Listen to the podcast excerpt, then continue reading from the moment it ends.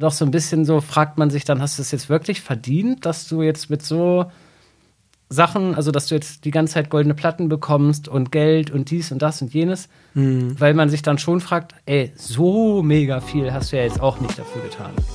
Moin Leute und herzlich willkommen bei YesBS, dem Podcast für junge Menschen aus Braunschweig. Mein Name ist Joschka Büchs, ich bin Volontär bei der Braunschweiger Zeitung und Host von diesem Podcast. Bei YesBS treffe ich junge Menschen aus Braunschweig, die etwas in der Stadt auf die Beine stellen wollen. Das können Netzpersönlichkeiten sein, aber auch Musikerinnen oder Musiker, Unternehmerinnen und Unternehmer oder der junge Bäcker bzw. die junge Bäckerin, die jetzt in eurem Viertel den Laden ihrer Eltern übernimmt und da ihr Ding durchzieht.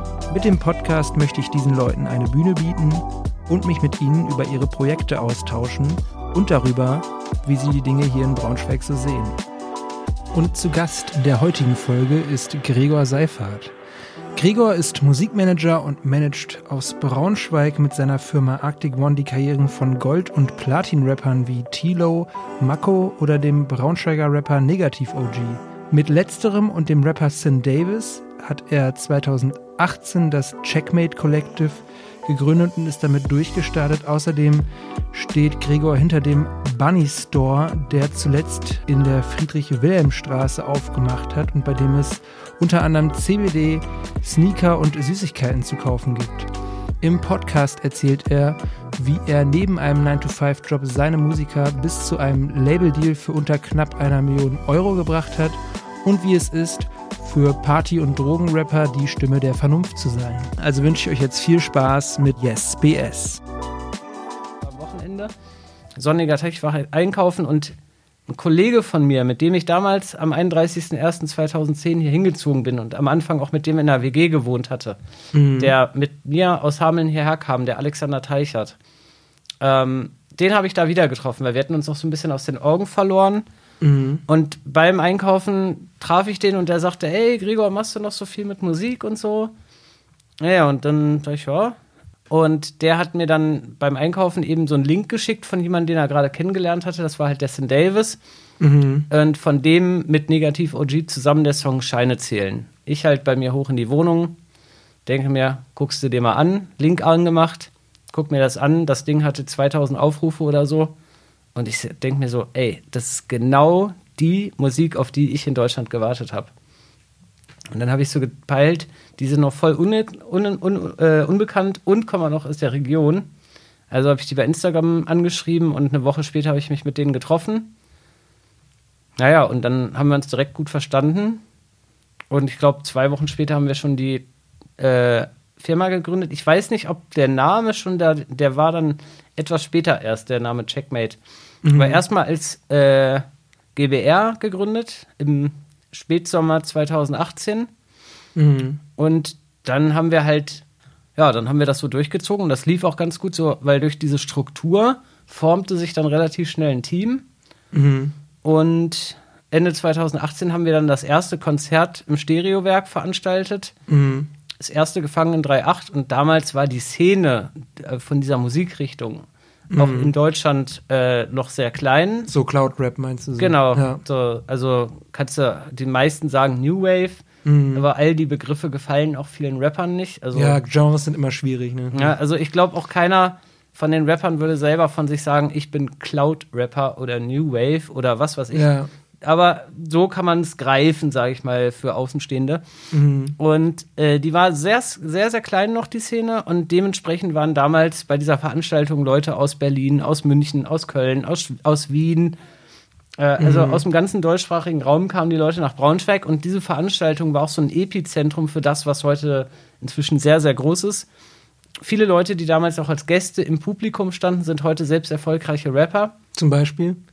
Ähm, ähm, da müsst, also ja, äh, ich würde jetzt eher mal auf die zweite Veranstaltung drauf eingehen. Damals, ähm, also man muss äh, wissen, bei der ersten war, war praktisch das Checkmate-Kollektiv mit Edo Saya auf der Bühne. Edo mhm. Ist ja inzwischen einer der erfolgreichsten Rapper in Deutschland. Mhm.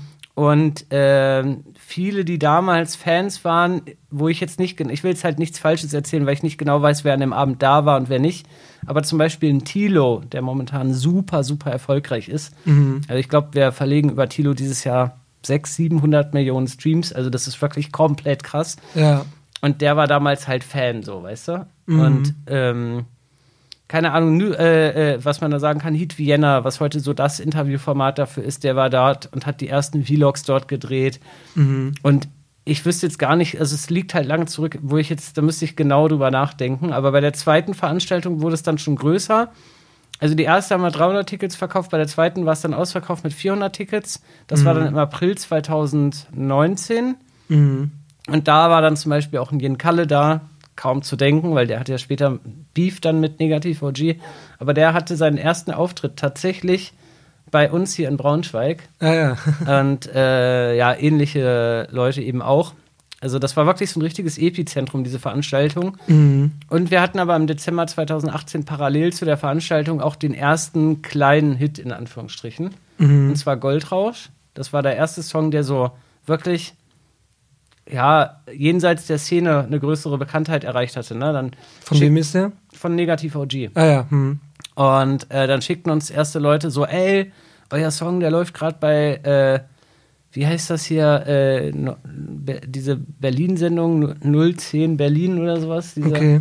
Wie heißt denn das? Diese, Weiß ich gerade gar nicht. Ja, diese ganz bekannte äh, Ach, ihr äh, Berlin Tag und Nacht? Berlin Tag ja, und Nacht, okay, genau. Da ja, lief ja. das dann. Mhm. Und äh, keine Ahnung, es holte dann immer mehr Klicks und war dann irgendwann bei 200.000, irgendwann bei 300.000, irgendwann 500.000. Mhm. Und dann hatten wir irgendwann die Millionen geknackt. Und naja, dann kamen halt dadurch dann auch die ersten Bookings von außerhalb. Und so wie man sich halt aus so einem Musikfilm so eine Story vorstellt, ist das dann halt auch tatsächlich bei uns gelaufen. Mhm.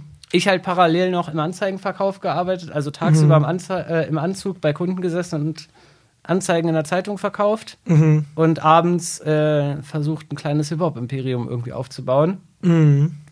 Und äh, ja, der nächste Step, der vielleicht erwähnenswert wäre, war dann im Sommer 2019, waren wir beim Hype-Festival gebucht. Mhm. In Oberhausen, glaube ich, ist das, ja, Oberhausen. Mhm. Und dort auf dem Parkplatz, ähm, Künstlerparkplatz, haben wir den Lilano getroffen. Der hatte gerade kurz vorher einen Deal bei Universal unterschrieben und der hatte auch sein A&R dabei. Mhm. Den Magnus Textor ist heute Head of A&R bei Universal, damals noch nicht. Mhm. Äh, der hat uns mit dem bekannt gemacht und naja, dann war der erste Connected zu Universal da, dann hat er sich kurz darauf dann auch Belief bei uns gemeldet. Dann kam Warner, dann kam Sony und dann wussten wir, okay, ist, jetzt haben alle Interesse, mit mhm. uns zu arbeiten. Und ja, parallel dazu habe ich dann eine Deutschland-Tour geplant. Und ich hatte damals, wie auch heute immer noch, äh, in beratender Funktion den Axel Horn, den kennt man, glaube ich, in Braunschweig, äh, war damals Geschäftsführer von der Undercover Mhm. Ist heute immer noch ähm, selbstständig als ähm, Inhaber von der Auf die Feine Tour, eine Booking-Agentur und macht aber auch das Management von Bosse. Und der hat mich immer so beraten und der meinte aber damals, ey, macht noch keine Tour, es ist zu früh, lasst es sein. Mhm. Und der hat immer die richtigen Ratschläge gegeben, bis auf diesen. Da lag mhm. ich richtig. Und ich habe halt diese Tour dann, die haben wir dann mit dem Checkmate-Kollektiv zusammen veranstaltet. Mhm. Und ähm, äh, rückwirkend sagen immer alle, die war ausverkauft. Das stimmt so nicht. Also das erste mhm. Konzert in Berlin war nicht mal zu 50 Prozent ausverkauft. Aber wir haben es halt aufgefüllt mit Gästeliste, weil wir einen sehr großen Freundeskreis hatten. und ähm, naja, dann gingen halt danach Bilder durchs Internet, die, wo es halt komplett crazy aussah, ne? Moshpits mhm. und Leute oben ohne im Publikum, die völlig ausrasten. Und von da an war dann, dann gingen die Ticketverkäufe durch die Decke. Und von da an war die Tour dann ausverkauft, teilweise hochverlegt. Und das hat halt wirklich jeder mitbekommen. Ja. Und dann war halt auf jedem Tourstop Presse da, A&Rs von Labels. Und das war halt, und jetzt ich, bin ich ein bisschen sehr gesprungen. Als wir die Tour geplant haben, habe ich noch hier gearbeitet. Und eine Woche bevor die Tour losging, äh, bin ich in Anführungsstrichen gekündigt worden, weil meine Leistungen nicht mehr wirklich dem entsprachen, was ich hätte abliefern müssen. Das lag mhm. auch einfach daran, dass ich halt irgendwann mit dem Kopf nur noch bei der Sache war, also bei der Musikgeschichte war. Ja. Und das kam halt auch perfekt, weil ich hätte eh nicht gewusst, wie ich die Tour mit dem Job hier hätte vereinbaren sollen. Mhm. Und bin dann halt aus dem normalen 9-to-5-Job rein ins Musikleben rein. Und dann sind wir auf Deutschland-Tour gegangen und dann, das hat halt alles verändert. Von dem Moment war mein Leben halt nicht mehr das gleiche wie vorher. dann haben wir, also dann, dann wurde es halt auch immer krasser. Am Anfang haben wir mit A&Rs gesprochen, irgendwann mit Head of A&R, irgendwann haben sich dann die Chefs der Konzerne bei uns gemeldet. Mhm. A&R ganz kurz äh, für die HörerInnen, was ist das? A&R ist praktisch, äh, das steht für Artists and Relations mhm. und ist praktisch derjenige bei den Major Labels, also bei Sony, Universal, Warner, der praktisch dafür da zuständig ist, äh, den Kontakt zu Künstlern aufzubauen und den zu signen zu dem jeweiligen Major Label. Ah ja, okay. Mhm. Und der ist dann auch praktisch weiterhin Ansprechpartner. Der ist praktisch so die Schnittstelle zwischen Major Label und Künstler. Mhm. Und ähm, heutzutage bin ich selber auch A&R unter anderem. Ich mache viele Sachen, aber das bin ich auch. Okay. Mhm. Ähm, und dann haben wir ja Ende 2019, dann am 20.12.2019, das weiß ich noch ganz genau, in Berlin im Metropol vor ausverkauftem Haus. Das war das letzte Date der Tour. Mhm. Äh, ich glaube, wir haben 1200 Tickets verkauft. Und fünf Minuten bevor wir auf die Bühne sind, haben wir den Deal unterschrieben. Ne? Also, und die Summe ist ja damals durch die Medien gegeistert. Ne? Es ging um 960.000 Euro damals. Ja, wow. Und äh, ja, das war halt so vom Gefühl her auch, in dem Moment wusste ich, ey, wir haben es geschafft, jetzt, also nicht geschafft im Sinne von, wir müssen nie wieder arbeiten, sondern im Sinne von geschafft, wir können das jetzt wirklich machen. Wir können jetzt eine Firma gründen, also Firma hatten wir schon, aber zu einer GmbH werden. Mhm. Und jetzt können wir uns alle einstellen, anstellen bei dieser Firma, weil vor diesem Tag hat sich ja nie jemand Geld aus der Kasse genommen. Das haben wir ja immer reinvestiert in Musikvideos und sonst was. Mhm. Also keiner hat, außer die Rapper, äh, hat ja keiner von uns damit Geld verdient. Erst ab dem Tag, wo wir diesen Deal unterschrieben haben. Und da wussten wir, wir sind safe. Mhm. Und naja, und von da an ist dann die Reise so richtig losgegangen. Dann haben wir gedacht, dass es jetzt richtig abgeht auch. Mhm. Und ähm, der Deal ging jetzt zum 01.01.2020 los. Mhm. Und dann kam halt Corona. Ja. Na, also du hast gerade einen Millionendeal, in, also 40.000 haben noch gefehlt, dann wäre es ein Millionendeal gewesen, unterschrieben. Ja. Und du denkst halt, jetzt geht's richtig ab und dann kommt Corona. Von jetzt auf gleich geht nichts mehr. Mhm. So, dann haben wir uns natürlich so ein bisschen dran vorbeigeschummelt und haben trotzdem Musikvideos gedreht und sind trotzdem ab und zu mal nach Berlin, weil für mich war klar, wenn wir das jetzt hier nicht machen können, dann versauen wir die größte Chance, die wir jemals bekommen werden in diesem Leben. Ja.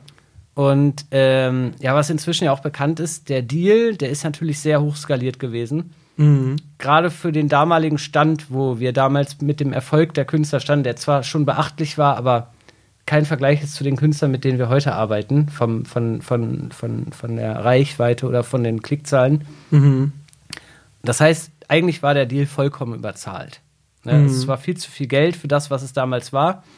Das heißt, es war so darauf ausgerichtet, dass das eine Wette ist, dass es hoffentlich erfolgreich wird. Und vor allem haben die Major-Labels untereinander diesen Marktanteil haben wollen. Deshalb mhm. wurde der Preis immer höher. Und der war nicht nur finanziell für uns gut, der war auch gut verhandelt. Also die hatten kein Mitspracherecht, wir konnten alles entscheiden. Äh, ich will ja keine Prozentzahlen nennen, aber es war auch prozentual sehr gut für uns zu unserem Vorteil. Mhm. Und naja, aber dann kam halt Corona, wir mussten uns da so ein bisschen dran vorbeischlingern, aber das war, denke ich, einer der Faktoren, weil wir dann nicht mehr live auftreten konnten, mhm. äh, die dann dazu geführt haben, dass dieser Deal halt nicht im Ansatz eingespielt wurde. Also der ist halt gefloppt, der Deal. Ja, Für okay. uns war das natürlich gut, weil ein Vorschuss ist nicht rückzahlbar. Das ja. Geld kriegst du halt sowieso. Ja. Fürs Label war es, also für Universal in dem Fall, war es jetzt nicht so geil. Ja. Aber Universal macht, glaube ich, im Jahr 3,8 Milliarden Euro Umsatz. Ich glaube, die können das verkraften. also da hält ja. sich mein Mitleid dann auch in Grenzen, mhm. zumal wir heute nach wie vor gute Beziehungen miteinander haben. Ja. Und ich habe aber dann relativ schnell gecheckt, dass es auch noch andere Künstler gibt, mit denen ich Bock hätte zu arbeiten. Mhm. Das wäre aber unter dem Mantel Checkmate nicht so möglich gewesen, weil Checkmate doch sehr stark für eine Marke und ein Image steht, und damit würden sich viele von unseren heutigen Künstlern nicht identifizieren. Nicht, dass sie es scheiße finden würden, aber sich selbst dort nicht verorten würden. Mhm. Was war denn die Marke von Checkmate? Ja, Checkmate wurde ja durch eben den Sound, aber auch durch die Texte und Inhalte schon im Bereich Drogen wahrgenommen, ne? weil viele Texte haben mit Drogen zu tun gehabt. Mhm, so von Negativ OG und Sin Davis. Ne? Genau, mhm. und ähm, ich habe immer gewusst, wie das gemeint ist und dass das auch eine Kunstform ist. Und mhm. dass das jetzt nicht so ein Propagieren ist, dass es voll geil ist, eine Drogen zu nehmen oder so. Mhm. Das können aber nicht alle so ganz einordnen, dass, mhm. wie das gemeint ist. Und für mich war irgendwann auch so ein moralischer Konflikt da, weil klar habe ich sowas nicht ins Mikrofon gerufen oder gesungen. Ich habe allgemein nie selber Musik gemacht. Mhm. Aber ich bin ja schon irgendwo der Kopf hinter all dem gewesen und habe mir da auch diese Marke Checkmate ausgedacht. Und Ja. ähm, naja, dann war für mich halt so ein bisschen die Frage, ist das so der Weg und glaubst du daran, dass das das ist, was du für immer so machen willst? Oder Ja. ist da vielleicht doch noch mehr? Mhm. Und ähm, das ist gar nicht so eine Entscheidung gegen Checkmate gewesen, sondern eine Entscheidung für, ich will noch mehr machen oder ich habe noch viel mehr kreativen Output, Ja. den kann ich da aber so nicht verwirklichen. Mhm. Und dann habe ich gesagt, es muss eine, neues, eine neue Marke her. Dann haben wir halt Anfang 2021 haben wir dann die Arctic gegründet. Damals auch wieder als GBR. Inzwischen ist die Arctic One eine GmbH. Mhm. Fungiert wie eine Holding, unter der wir alles machen. Mhm. Und äh, die ersten Künstler, die wir dort unter Vertrag genommen hatten, das sind die Bolo Boys und natürlich Mako, der Teil der Bolo Boys ist. Mhm. Und die Bolo Boys hatten sich damals formiert im, äh, im, im Rahmen der Checkmate-Tour, kannst du sagen. Weil die eigentlich alle, fast alle bis auf Mako und Feller, sind alle heutigen Mitglieder der Bolo Boys damals Voracts auf der Checkmate-Tour gewesen. Ach so. Mhm. Und haben sich halt in diesem Kosmos Checkmate, der war, also Checkmate war eine ganze, ganze Zeit lang so das Ding im New Wave-Bereich. Okay. Das Label. Mhm. Es war so ein bisschen das Agro-Berlin der New Wave. Mhm. Und äh, in diesem in diesem Schlepptau haben sich natürlich unglaublich viele Leute, die das cool fanden, was wir gemacht haben und dann selbst auch angefangen haben zu rappen, die haben sich alle in diesem Rahmen auch kennengelernt, ne? Mhm. Und auf der Tour natürlich auch.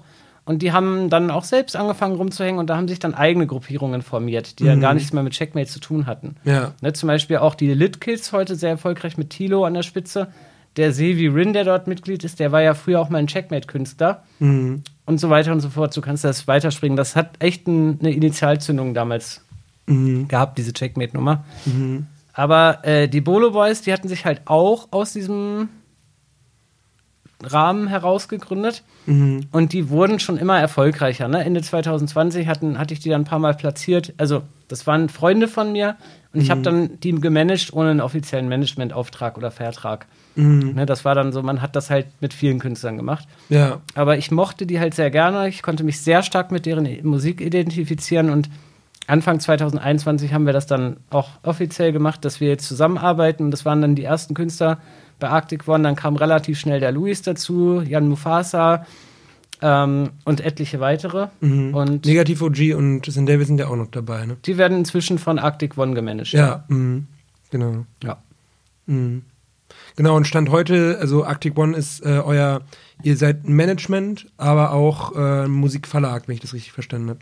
Verlag, Label, Management. Okay, mhm. ja, also alles aus einer Hand quasi. So. Ja, das ist aber heutzutage üblich. Mhm, okay. Also, wenn du dir auch anguckst, ob es jetzt Two Sides ist, Selfmade, Banger Musik, egal wen, Mhm. Goldmann, gut, jetzt gibt's Selfmade nicht mehr, Goldmann gibt's auch nicht mehr, sind Mhm. beide weg. Aber all diese Modelle, die funktionieren genau. Also, ich habe mir das ja auch nicht ausgedacht, Mhm. sondern ich habe mir ja auch angeguckt, wie machen das andere und habe mir die Blaupausen angeschaut und habe dann ne, mein eigenes Ding drauf adaptiert. Mhm. Ja. Wichtig zu sagen ist, ich betreibe die Arctic One GmbH natürlich nicht alleine. Mhm. Ich habe zwei Mitgesellschafter. Das ist einmal Vincent Krunis, der auch privat einer meiner absolut besten Freunde ist und schon langjähriger Wegbegleiter. Mhm. Und der Arian Jalali, Mhm. äh, der, den hatte ich damals kennengelernt als damals Mitbewohner von Two Broke for Fiji. Und der ist jetzt unser Mann in Berlin. Und inzwischen haben wir sechs Angestellte und sind somit zu neunt bei Arctic. Ah ja, okay. Und ähm, was, also was für Aufgaben erfüllt äh, eure Firma? Also was erfüllt Arctic One, äh, Arctic One so für Aufgaben für die Künstler dann? Das ist halt sehr breit gefächert. Das hängt immer damit zusammen, in welchem Rahmen du unter Vertrag stehst bei Arctic. Also Mhm. es gibt Künstler, die werden nur von uns gemanagt. Es gibt welche, Mhm. die sind nur im Verlag bei uns. Es gibt welche, die sind nur im Label bei uns. Oder es gibt welche, die haben zwei diese Dinge oder drei. Mhm. Und je nachdem ist der Rahmen. Aber wenn wir jetzt erstmal über Management sprechen, womit alles angefangen Ja. hat und was immer noch einer der Hauptstandpunkte ist, ähm, dann sprechen wir darüber, dass wir die Interessen des Künstlers vertreten. Mhm. Wenn du Künstler bist, ähm, dann bist du in der Regel ja eine sehr kreative Person und äh, willst dich ja vorrangig darum kümmern, Musik zu machen und Mhm. vielleicht noch Klamotten zu designen oder zu skaten. Halt, du willst dich kreativ auf, ausleben. Und wenn du als Künstler erfolgreich bist, dann setzt du irgendwann Summen um wie ein mittelständisches Unternehmen. Mhm. Da Ja, fällt dann krass. aber auch Arbeit an wie bei einem, mittelständis wie bei einem mittelständischen Unternehmen. Und das ist halt so ein bisschen der Irrglaube.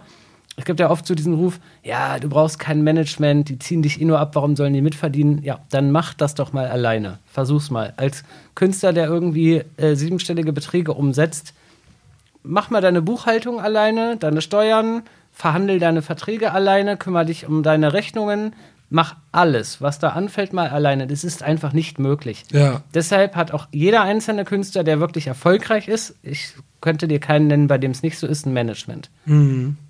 Es hängt einfach damit zusammen, dass da halt e- enorm viel Arbeit anfällt und du bist praktisch ausführende Kraft für den Künstler. Also unser größter Künstler, der, der Mako, der momentan ja sehr erfolgreich ist, zum Beispiel mit dem Song Nachts wach, Ja. Sind wir jetzt auch, gestern wurde verkündet, nominiert für die äh, 1 Live Krone für Best Hip-Hop-Song 2022. Ja. Krasser Ähm, Sommerhit gewesen. Sind dieses Jahr auch Gold gegangen schon mit dem Song. Mhm. Und für den ist das, mit dem ist die Zusammenarbeit so, dass wir seine Termine koordinieren, seine Rechnungen für ihn bezahlen, sein Geld für ihn eintreiben, seine Deals für ihn verhandeln und ihn auch von Dingen fernhalten, auf die er selber keinen Bock hat. Aber der sitzt am Driver Seat. Also man darf sich das nicht so wie in so einem Film vorstellen, dass wir so die krassen Manager sind, die dem Künstler einflüstern, ey Bro, du musst jetzt mal das und das machen. In dem Verhältnis ist es tatsächlich eher andersrum Mhm. dass der Chris ja genau weiß, was er möchte und was er nicht möchte. Mhm.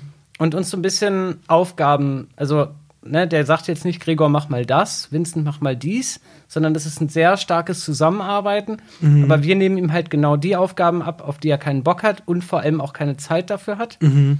Und was halt aber ein wichtiger Punkt ist, wo du auch ein gewisses Können hast, ist, du musst auch Deals für einen Künstler verhandeln. Mhm. Das kannst du dir so vorstellen, wenn so ein Künstler bei einem Label sitzt, das ist bei Mako jetzt nicht der Fall, weil der gerne independent bleiben möchte. Mhm. Aber sagen wir mal, der würde jetzt bei einem Major-Label sitzen und die werden alle interessiert, das kann ich dir sagen. Mhm. Ähm, dann geht es um Millionen. Bei einem Künstler wie, bei, wie dem Mako auf jeden Fall. Ja, wenn er Ne? schon Gold gegangen ist, ne? Ja, da geht es auf jeden Fall um Millionen. Und Mhm. jetzt sitzt er da alleine am Tisch mit irgendeinem Major-Label-Boss und deren Anwälten und so und soll über die Kohle für sich selbst verhandeln. Das ist Mhm. dann schon mal eine beschissene Ausgangsposition.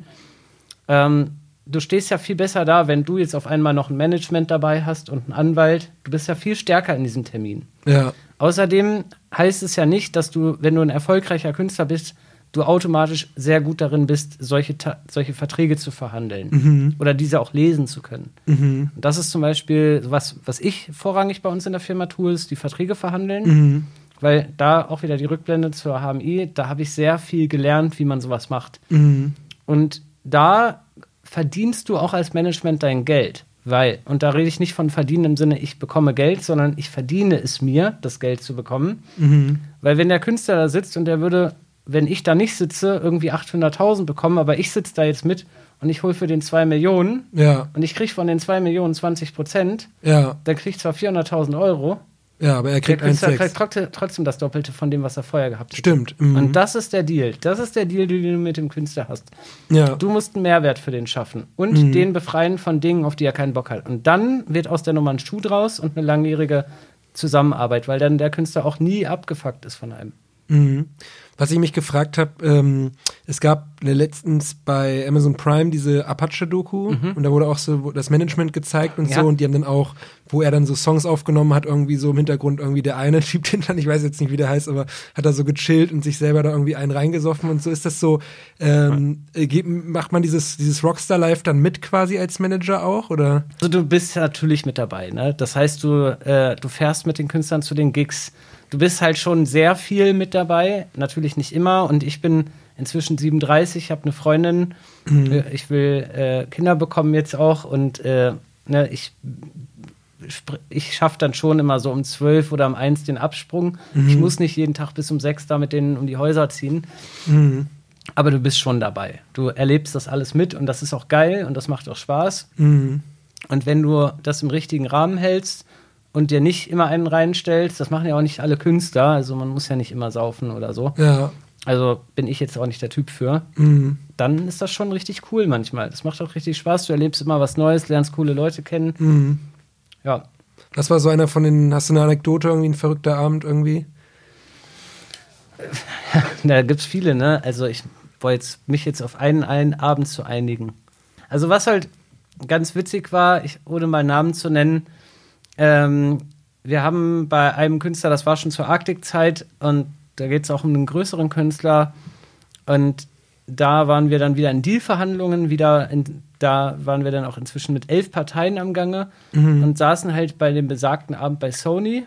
Mhm. In der Hauptverwaltung. Das war aber noch zur Corona-Zeit, die waren alle im Homeoffice. Mhm. Das, die neue Hauptverwaltung in Berlin, die wurde gerade fertiggestellt, die war komplett verwaist. Mhm. Und nur wir und die, die Leute, mit denen wir uns eben trafen, waren dort. Mhm. Und dann wurde der geschäftliche Teil war dann irgendwann durch und dann hieß es, komm, lass mal Musik hören. Und die haben so einen Raum ganz oben schweineteuer eingerichtet mit so High-End-Boxen und äh, alles abgedämmt und Mhm. also wirklich mehr geht nicht. Ne? Und da saßen wir dann ein bisschen Musik gehört und äh, naja, und dann der, der eine Künstler hatte noch zwei Freunde mit dabei. Und der eine Kumpel von dem Künstler sagte dann zu dem Bruder vom Europachef von Sony, sagte der, du sag mal, Cousin, der sagte mal Cousin, ähm, ist das okay, wenn ich mir ein bisschen Bader hierher bestelle? Jetzt wissen viele nicht, dass Bader ein anderer Begriff für Kokain ist. Und mir ist das dann schon immer unangenehm in so Momenten, weil ich kann mit Kokain jetzt nicht wirklich was anfangen. Ich halte davon gar nichts, ehrlich gesagt. Aber ist es nur mal so, dass im Umfeld der Künstler öfters mal Leute auch unterwegs sind, die sowas machen? Ja. Und ich rollte schon mit den Augen, aber der Typ, ne, der Bruder vom Europachef meinte dann so, gar kein Problem, die kennen das ja, das kommt ja schon öfter vor, ne? Ja. Und der ist dann also runter mit seinem Kollegen zu so einem Taxi, was er sich da gerufen hatte, holte sich das Zeug und auf dem Weg nach oben mhm. lief der halt an den ganzen verwaisten Arbeitsplätzen vorbei und an einem stand voll von einer Geburtstagsfeier waren dann noch so Partyhütchen. und die nahmen die sich mit, haben die sich aufgesetzt und wir sitzen halt in diesem Raum und die nehmen halt ihr, ihre Sachen da zu sich, ne? Und die kommen dann, ja, wenn die sich das kaufen, das kommt ja in so kleinen Ampullen. Mhm. Der eine mit dem Partyhut auf, steckt die beiden Ampullen sich in die Nase, sodass sie unten rausgucken und guckt halt den Typen an, der, über den wir gerade über einen sieb siebenstelligen Betrag verhandelt hatten, äh, und sagt zu dem, guck mal, ich bin der Koko-Vampir. und da, in dem Moment habe ich mir halt nur so gedacht, was für ein Scheiß. Also so, was habe ich nicht alles in meinem Leben gemacht? Womit bin ich nicht alles gescheitert? Und das hier ist es jetzt, mit dem Scheiß jetzt hier, da geht es dann um richtig Kohle und alle hofieren einen und also, ne, also natürlich ist das kein Scheiß, was ich da mache. Und natürlich ist das richtig cool und Ja. macht super viel Spaß und die machen tolle Kunst, aber das sind so Momente, wo du denkst, Ist absurd eigentlich. völlig absurd und völliger Blödsinn. Ähm, aber wenn deine Frage vielleicht eher darauf abgezielt hat, wie man so kennengelernt hat, dann wüsste ich halt echt, also von Apache bis Schlag mich tot kenne ich, habe ich alle kennengelernt. Also Mhm. es gibt eigentlich fast keine, die ich noch nicht kennengelernt habe. Ja, wenn man erstmal da, ich sag mal, oben dabei ist, dann kennen sich die Leute untereinander. Die. Branche ist super klein und Ja. es gibt nicht viele Managements, die ernstzunehmend sind. Und wenn du da erstmal Teil von bist, dann hast du mit den anderen zu tun. Mhm. Ähm, mit den, also das ist eine sehr in sich geschlossene Branche, da kommst du auch nicht leicht rein. Und wenn du aber erstmal drin bist, dann lernst du so sehr schnell jeden kennen. Hast du ähm, jetzt quasi Gegenpol zu diesem Party-Ding, hast du auch, bist du auch so ein bisschen Stimme der Vernunft für deine Künstler manchmal so? Muss ich sein. Also so reiß dich mal am Riemen, so jetzt irgendwie bald Release, du musst irgendwie Interviews geben und Ja. keine Ahnung, also so, oder Ja, dann ja. und dann muss das Album fertig sein, so mach mal, mach mal hinne jetzt oder so. Naja, also erstmal zur Checkmate-Zeit ganz besonders äh, gab es ja nun wirklich Künstler von uns, die drogenabhängig waren. Das Mhm. ist heute nicht mehr der Fall. Also Mhm. man muss dazu wissen, wenn ein Künstler kifft, das bezeichne ich nicht als Drogen, da habe ich kein Problem mit. Mhm. Aber alles andere, was darüber hinausgeht, finde ich dann schon schwierig. Ja. Und damals war Stimme der Vernunft sein, auch Leute in den Zug zu schicken, aktiv. Ne? Also Mhm. auch dafür zu sorgen, die clean zu kriegen. Ja, krass. Weil da sind auch Drogen dabei, wo du einfach, wenn du das dir anguckst, sagst, wenn der weiter so macht, dann lebt der nicht lange. Und zwar nicht, der wird dann nicht keine 50, sondern der wird keine 30. Also so so. Heroin oder sowas. ne? Nein, nein, nein. Aber so nein, Opiate oder so. ja, also das ist heutzutage anders. Also Heroin spielt in der Musikindustrie, soweit ich weiß, das, worüber ich rede, sind Medikamente, die Ja. wir nehmen. So, das ist bei den jungen Leuten, warum auch immer, so ein Ding. Mhm. Ja, die feiern sowas. Ähm, und das war am Anfang ein Problem. Heute nicht mehr, zum mhm. Glück. Aber am Anfang war das ein Problem und da mussten wir tatsächlich wirklich dafür sorgen, Leute drogenfrei zu bekommen. Mhm. Heute sind die Probleme dann andere. Heute ist es dann eher, Bro, du musst deine Steuererklärung abgeben.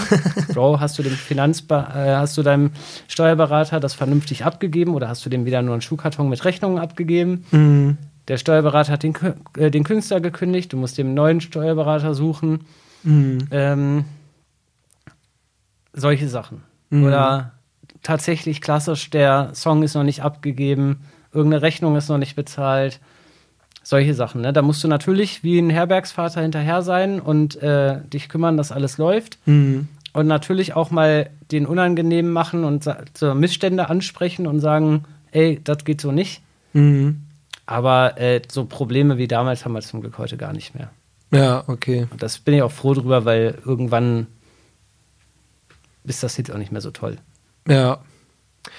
Äh, du hast eben schon angesprochen, also Mako hatte ja jetzt diesen Hit äh, Nachts wach, mit dem er Gold gegangen ist. Dann ähm, Tilo hat mhm. ja auch äh, jetzt mehrere Hits gehabt, wo die auch jetzt, äh, jetzt gerade in letzter Zeit halt ziemlich äh, steil gegangen sind, glaube auch einer Gold gegangen, ne? Fünf Gold und oh. zweimal Platin. okay, ja, da bin ich schon gar nicht mehr up to date. Ähm, aber wie ist das so? Also äh, jetzt mal um die, diese Markus Lanz-mäßige Frage zu äh, stellen, wenn, wenn, so ein, wenn so ein Song rauskommt und du merkst, okay, krass, der geht richtig steil so, was, was, was macht das mit dir so? Naja, das erste Mal, wo es, also, das sind ja immer verschiedene Abstufungen, ne?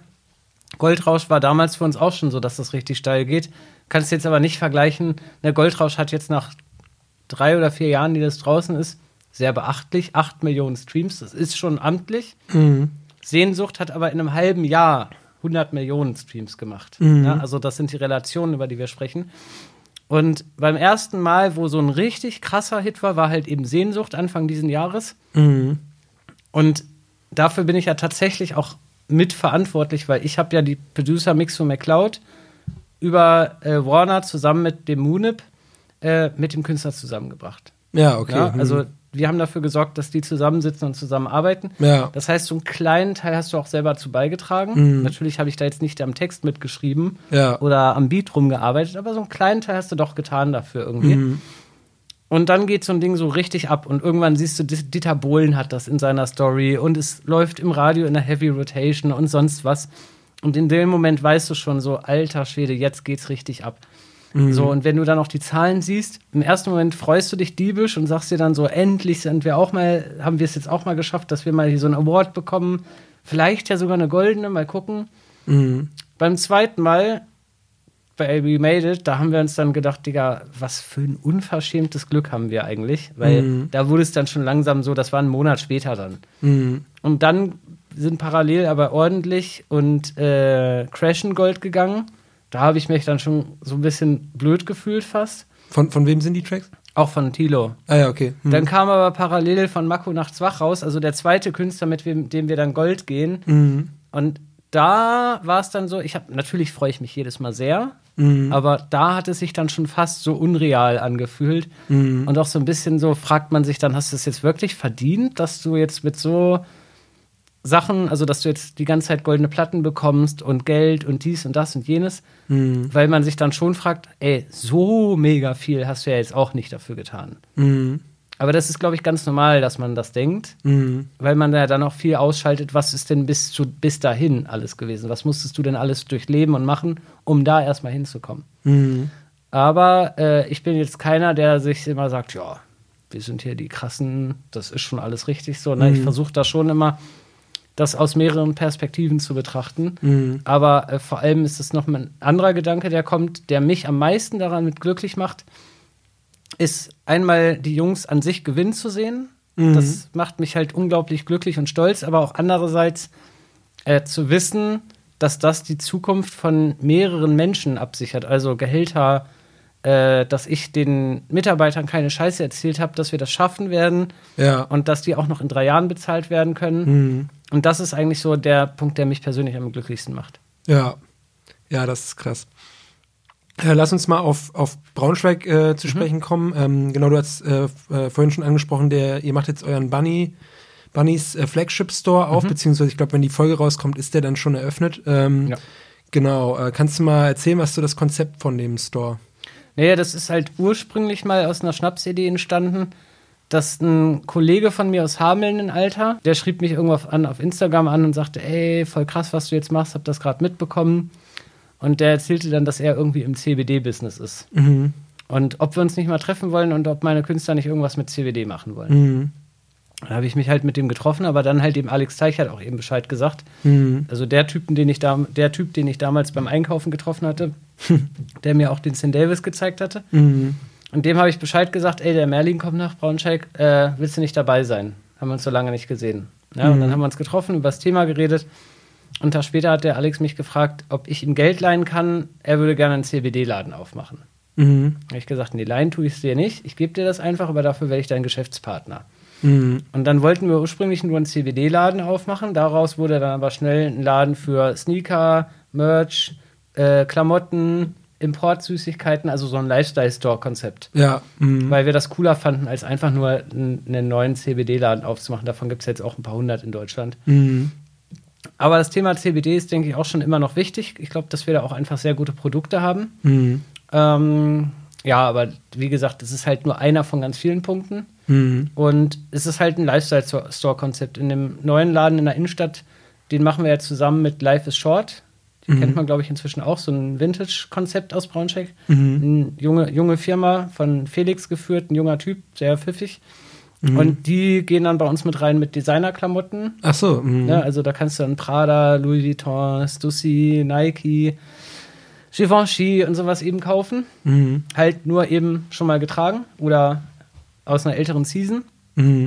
Und äh, wir haben dann jetzt ein viel größeres Sortiment an Sneakern als vorher.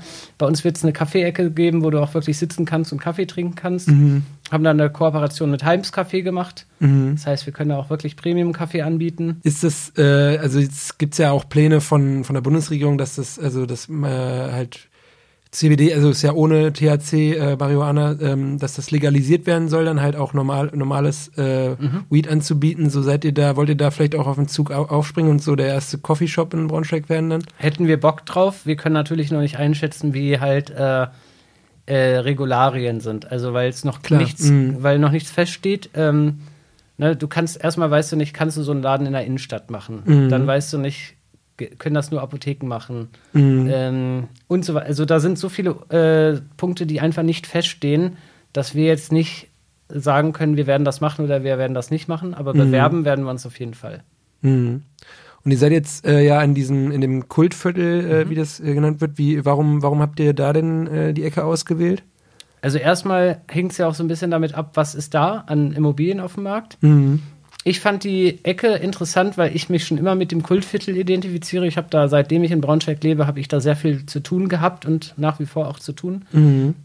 Da war auch das XO damals in dem Viertel und da waren halt etliche Sachen, mit denen man so selber zu tun hatte. Mhm. Ich finde, das Viertel hat eine Chance. Es wird aufgewertet werden, weg von der Assi, äh, Puff und Spilo und Drogenecke hin zu Lifestyle und Kultur.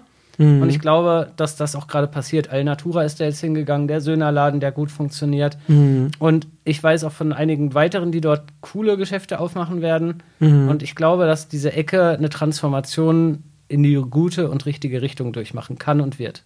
Hm, ja, cool. Kann man gespannt sein, was da noch alles so kommt. Äh, ja, du bist, hast ja schon gesagt, du bist 2010 äh, nach Braunschweig gekommen. Äh, was macht denn die Stadt so für dich aus?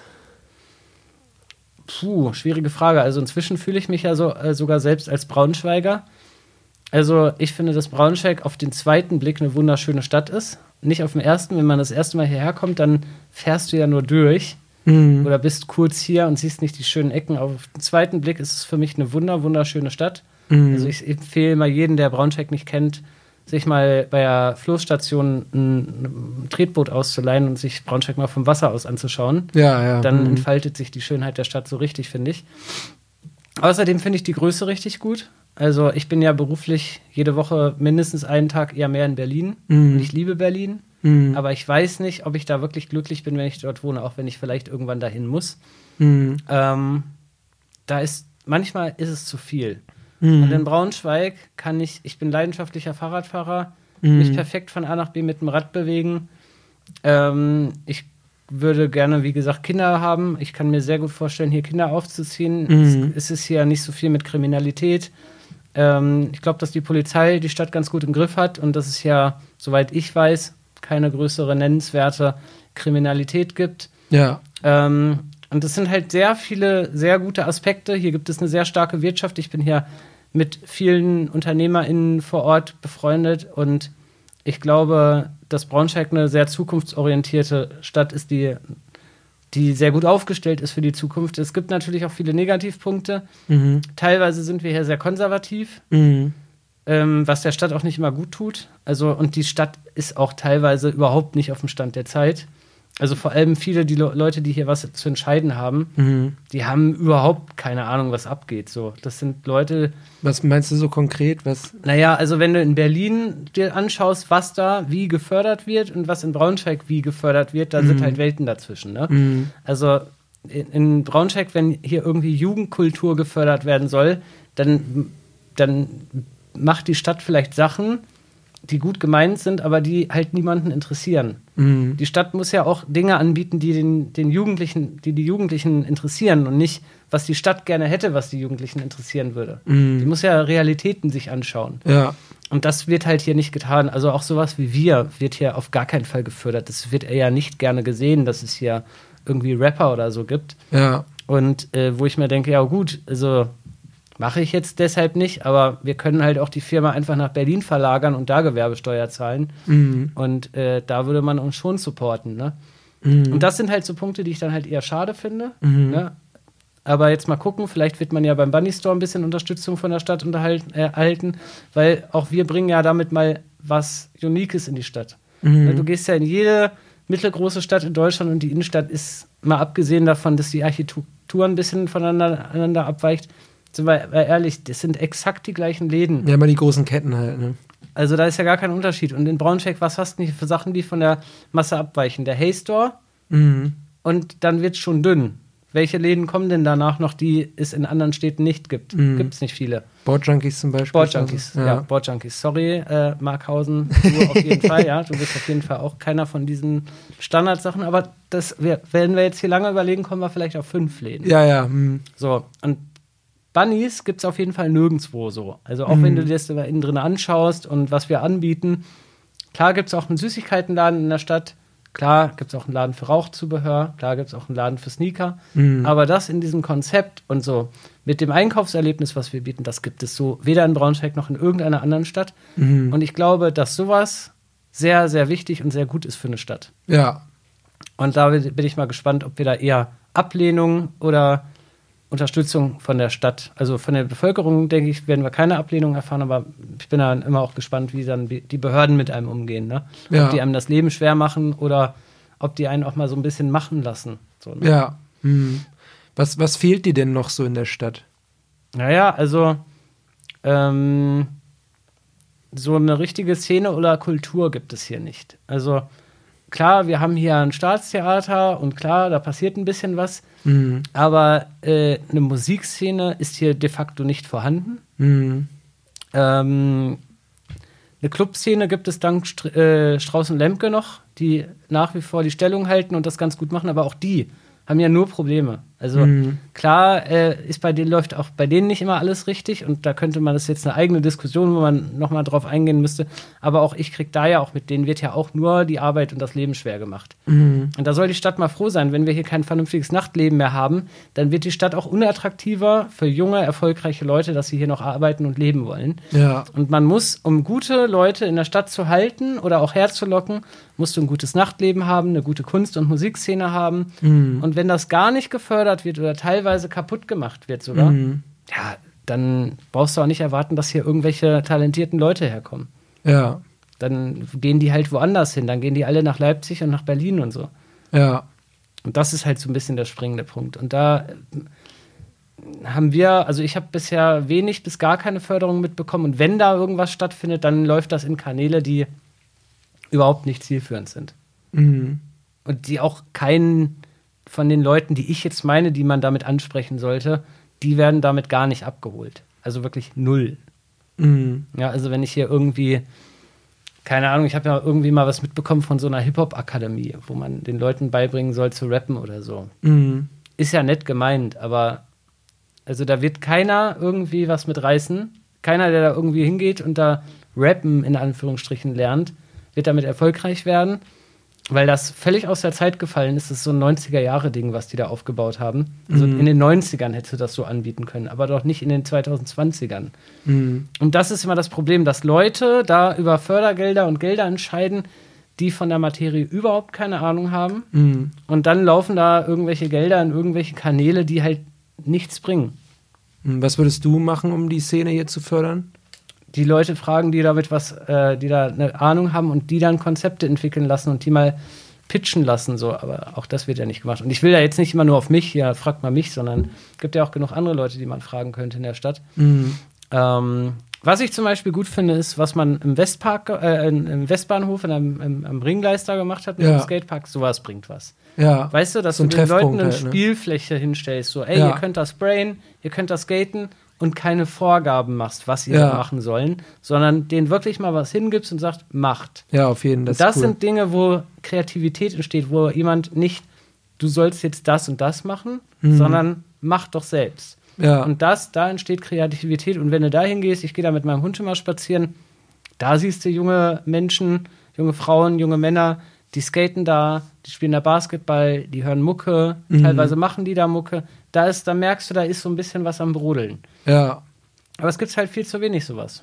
Ja, ja, ich weiß nicht, wenn ich auch so drüber nachdenke, also ich habe zum Beispiel gehört, dass äh, Dennis Schröder so angefangen hat, äh, da an der, an der Rollo da ähm, im östlichen Ringgebiet, ähm, äh, Prinzenpark halt da zu, zu, zu zocken, so. Ich meine, wenn er nicht die Möglichkeit gehabt hätte, Ja. vielleicht da einfach auf dem Basketballplatz zu, zu spielen da den ganzen Tag, das, weiß nicht, wäre das vielleicht auch äh, nicht so gekommen, ne? Ja, Sehr wahrscheinlich nicht. Ja. Also, ich kann es nicht beurteilen. Ich kenne Dennis nicht besonders gut. Wir haben uns Ja. ein, zwei Mal im Leben gesehen. ja. Aber ich meine, auch er äh, muss man einfach mal Respekt haben vor. Ich meine, der Typ ist der Man. Also der hat, also wen gibt es in Braunschweig, der so viel gerissen hat wie Dennis Schröder? ja, So, der hat wirklich alles geschafft. So, ne? Der ist einfach NBA-Star weltweit. Was weiß ich, wie viel Multimillionen der gemacht hat. Und was Mhm. macht er? Der bleibt hier und fördert und supportet die Stadt. So, und sowas ist gut und wichtig. Und solchen, sowas muss man, ne, gut, der wird, glaube ich, auch inzwischen, das wird, glaube ich, positiv angenommen, was der macht. Ja. Weil das sehen, glaube ich, inzwischen alle, dass das gut für die Stadt ist. Aber sowas muss unterstützt werden, ne? ja, Und das hat dann auch eine nachhaltige Wirkung, weil der Dennis, der weiß ja, was das Zielpublikum möchte. ja, Der kennt ja seine Leute. ja, So, der weiß ja genau, was die Youngens wollen. Also junge Leute, ne? Youngens ist so ein Begriff, den, der heute genommen wird. ja, Ähm, und der weiß halt auch genau, was man machen muss, damit das eine nachhaltige Wirkung, eine positive auf die Stadt hat. Und Mhm. nicht irgendeinen Typen, der in irgendeinem Wirtschaftsdezernat in dieser Stadt sitzt oder keine Ahnung, der 60 oder 70 ist und graue Haare hat. Mhm. Was soll denn dabei rauskommen? Der ist vielleicht super gut in seinem Job und macht da irgendwas mit Zahlen oder weiß genau, welche Bauamtsbestimmungen man hier hat oder sonst was. Ja. Aber der hat keine Ahnung davon, was der Stadt irgendwas bringt, was in 30, 40, 50 Jahren einen guten Effekt hier in der Stadt mal hat. Oder Mhm. auch in 10 oder 20 Jahren. Ja. Ähm, ich ha- habe auch ge gelesen, dass du als äh, Talentscout unterwegs bi- bist in der Musikszene für Universal, ne? Äh, nein, nicht, Nicht- für Universal, okay. für Groove Attack. Für Groove Attack. ich war okay. mal für Universal als Talentscout, was man eher A&R nennt. A&A, genau, ja. aber für Groove Attack. Wir haben ein Mhm. gemeinsames Label gegründet, also ein Vertrieb, besser gesagt. Label Mhm. ist der falsche Begriff für das, was wir tun. Ein Ja. Vertrieb mit Groove Attack zusammen. Das ist das Arktik, der Arktik-Vertrieb. Mhm. Und da signen wir auch Leute. Und äh, ja, worauf die Frage abzielt, ist, äh, hast du irgendwelche Geheimtipps, irgendwelche Leute, die, wenn, wenn jetzt Leute, die ein bisschen Hip-Hop interessierter sind, sich schon mal irgendwie, Aus Braunschweig? ja, aus Braunschweig gerne oder auch so aus der. Gibt zwei. In ja. Braunschweig gibt es zwei, die wir können schaffen, die sind krass. Das sind TK und TJ Frero, also Frero Castillo und TK Major. Die sind Mhm. richtig krass. Das sind zwei junge Rapper aus Braunschweig, die haben wirklich was drauf. Also es würde mich nicht wundern, wenn die richtig Karriere machen. Mhm. Dann haben wir noch aus Salzgitter OMG, aber der ist ja schon erfolgreich, Mhm. sehr erfolgreich. Mhm. Also Osan heißt der, das ist ein super Typ, geiler Typ, mag ich sehr Mhm. gerne. Ähm, überregional, also im deutschsprachigen Raum wüsste ich jetzt nicht, wo ich anfangen soll und wo ich aufhören soll. Ich habe letztens jemanden aus Köln kennengelernt, der heißt Sam mit Doppel S. Äh, da kommt demnächst ein Song raus, der heißt Lift. Mhm. Der könnte durch die Decke gehen. Aber es gibt viele. Also auch Young Pepsi äh, aus NRW, der ist krass. Mhm. Äh, Litty aus Hannover, aber auch der ist ja schon erfolgreich, der ist auch bei uns gesigned. Ja. Ähm, tja, wen gibt's noch alles? Also ich lasse jetzt mal die, diejenigen, die eh schon bekannt und erfolgreich sind, außen vor. Aus Braunschweig. Ja, weiß ich nicht. Es gibt noch einen guten Producer, der ist Van Dyke. Mhm. Der ist bei 381 Studios. Die sind hier so am, am Start. Die, also wenn es hier eine Musikszene gibt, dann ist das 381 Studios. Die machen da gute Sachen in der Mhm. Gartenstadt. Die haben dann so ein geiles Studio. Mhm. Ähm, ja, sonst so spontan. Ja. Ja, gucken wir mal. Ich, ich habe eine Spotify-Playlist für den Podcast, dann packe ich mal ein paar Songs von den Leuten drauf. Mhm. Ansonsten hast du gerade irgendeinen Lieblingssong, den du noch auf die Playlist packen würdest? Ja, von Soli Herbst. Okay, ja, da passt auch jetzt äh, zur Jahreszeit. Ne? Ja, der Song ist auch super stark. Ja, geil. Äh, genau, jetzt äh, zum Abschluss habe ich immer noch ein Entweder-Oder. Ähm, genau, einfach, wo du entscheiden musst zwischen zwei, zwei Mhm. Dingen, ne, kennt man ja. Ähm, erstmal, ja, vielleicht einfacher Einstieg, äh, Braunschweig oder Berlin? Braunschweig, Ja. Ähm, östliches oder westliches Ringgebiet? westliches. Und zwar immer. Warum? weil das westliche auf jeden Fall viel cooler ist.